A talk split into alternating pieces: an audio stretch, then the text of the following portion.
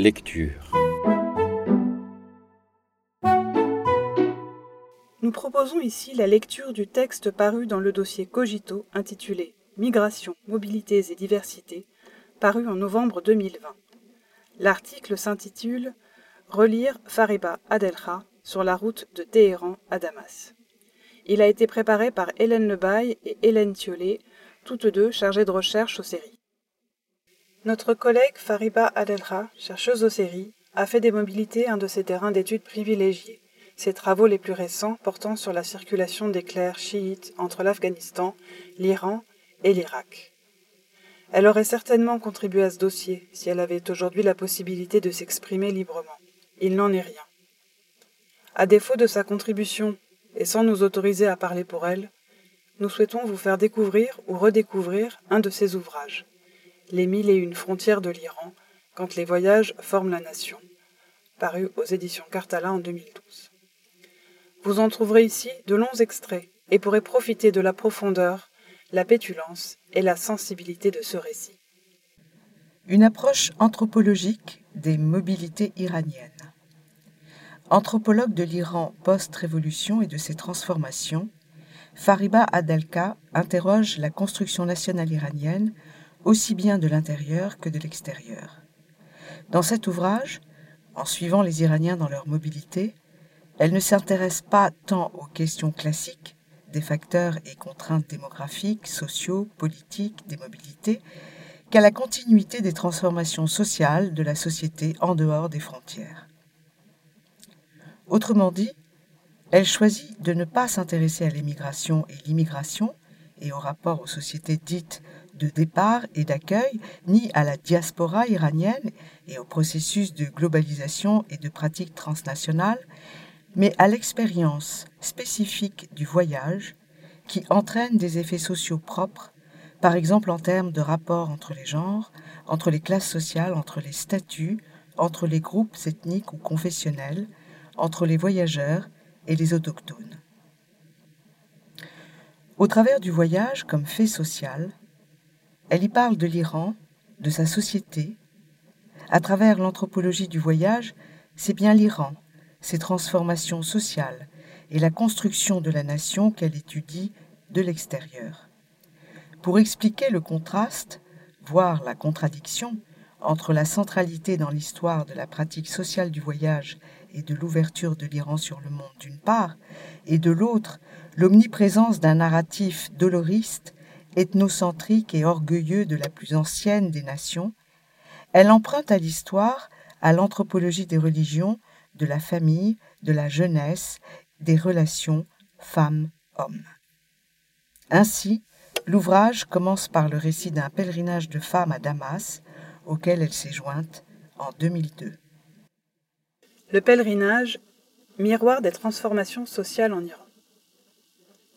Le pèlerinage est un terrain d'observation privilégié de la mobilité iranienne et donc de l'histoire de l'Iran. Pratique religieuse et transnationale, le pèlerinage à l'étranger véhicule une économie morale de l'État et de la nation. Le pèlerinage est porteur de quelques valeurs éthiques et de quelques pratiques qui semblent indissociables de l'expérience historique de la société iranienne en République islamique. Parmi ces valeurs et ces pratiques, Voici celle que Fariba Adelra décrit à travers ses notes de terrain. La première évidence a trait à l'autonomisation sociale des femmes. C'est un phénomène absolument inédit que de les voir voyager, développer des formes culturelles spécifiques et commercer indépendamment de leur mari, et ce, à l'étranger aussi bien qu'à l'intérieur du pays. Un autre trait marquant est l'individuation des pèlerins, quel que soit leur sexe ou leur âge. Ces derniers voyagent d'abord en tant qu'individus, en laissant derrière eux l'entité de la famille, ce qui naturellement n'exclut ni le fait qu'ils peuvent être éventuellement accompagnés par un membre de celle-ci, ni le fait qu'ils restent en contact permanent avec ceux qui sont restés au pays par le biais du téléphone ou de l'émotion. En troisième lieu, l'expérience religieuse, tout en gardant sa transcendance et son irréductibilité, va de pair avec l'omniprésence du calcul économique rationnel. La sacralité et les affaires sont concomitantes sans se confondre. Et le pèlerin, tout à sa dévotion, consacre une part déterminante de son déplacement à la mise en œuvre d'une stratégie commerciale.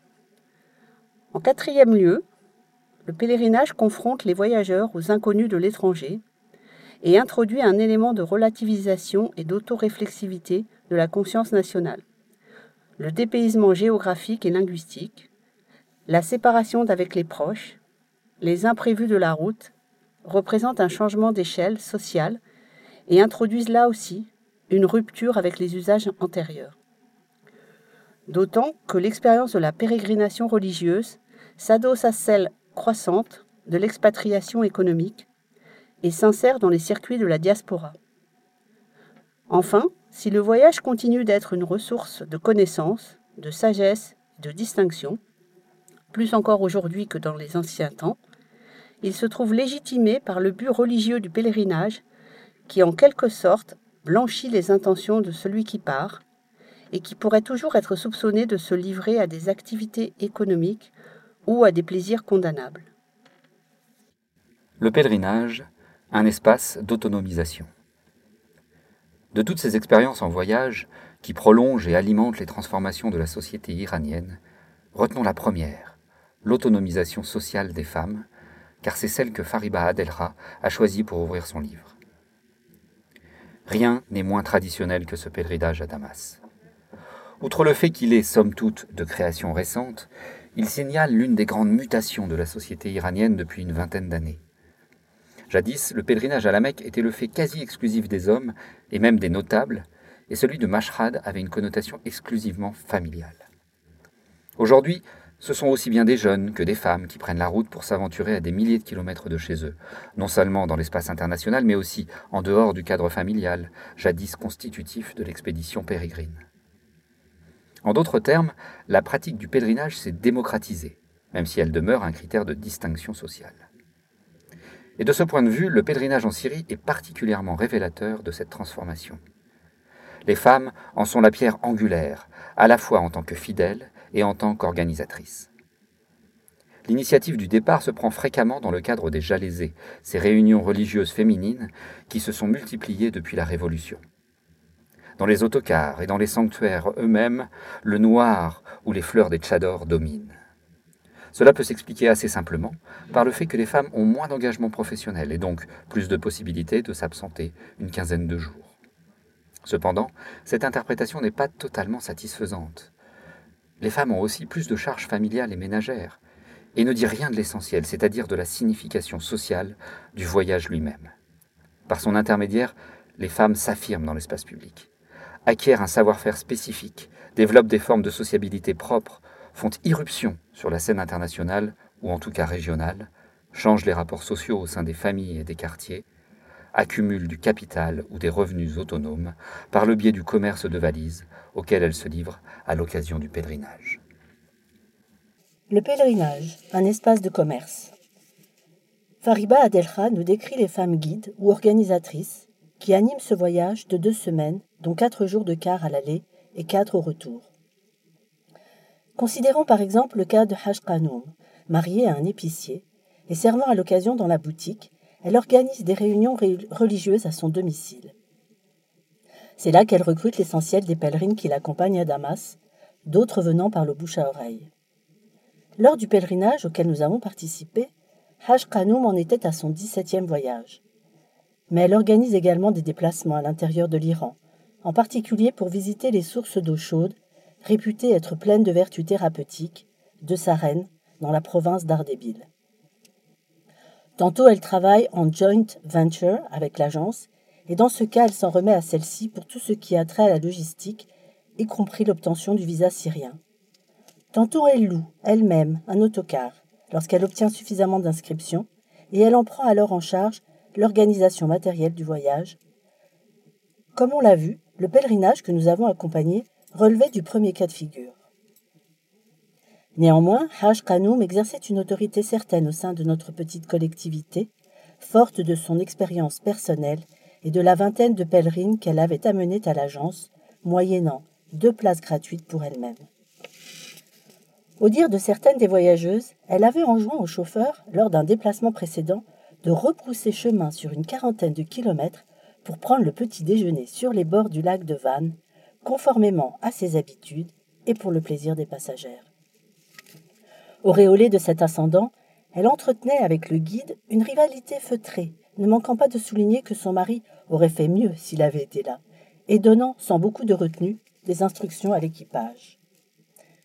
Campant à l'arrière de l'autocar avec ses compagnes de voyage, elle s'était aménagé un semblant de couchette dans laquelle elle pouvait dormir, recouverte de son tchador, quand les autres voyageurs devaient somnoler, recroquevillés sur leur siège. Elle s'activait au milieu de l'équipage masculin pour distribuer les repas sans gêne aucune. Mais bien entendu, sa grande affaire, là où elle excellait beaucoup plus qu'en matière religieuse, faute d'éducation, était le commerce de valises auquel elle s'adonnait et qui était sa principale préoccupation. Elle avait tout d'abord obtenu de l'agence qu'elle se fournisse auprès de l'épicerie de son mari pour le ravitaillement des pèlerins. Ensuite, elle s'est employée, dans les deux principales villes où furent effectués les achats de l'équipée, à Damas et à Gaziantep, à se procurer les biens dont on lui avait passé commande à Téhéran. Ainsi, elle s'est rendue en taxi collectif et au prix d'une correspondance à Bab Touma, la porte orientale de Damas, pour y trouver une chemise de nuit et une paire de chaussures de luxe dont la qualité contrastait avec les produits chinois en vente autour de Zenabier. Enfin, elle a acheté quelques paquets de pansements nasaux, dont la mode fait fureur à Téhéran chez les jeunes filles désireuses de faire croire qu'elles ont subi une opération de chirurgie esthétique. Les voies de l'indistinction sont impénétrables. Par ailleurs, à Zenabier, lorsque vint l'après-midi réservé aux emplettes, le guide prit soin de préciser avec emphase aux tenants de deux magasins, l'un de cosmétiques, l'autre de chocolat, que les voyageurs étaient ceux de Hashkanoun.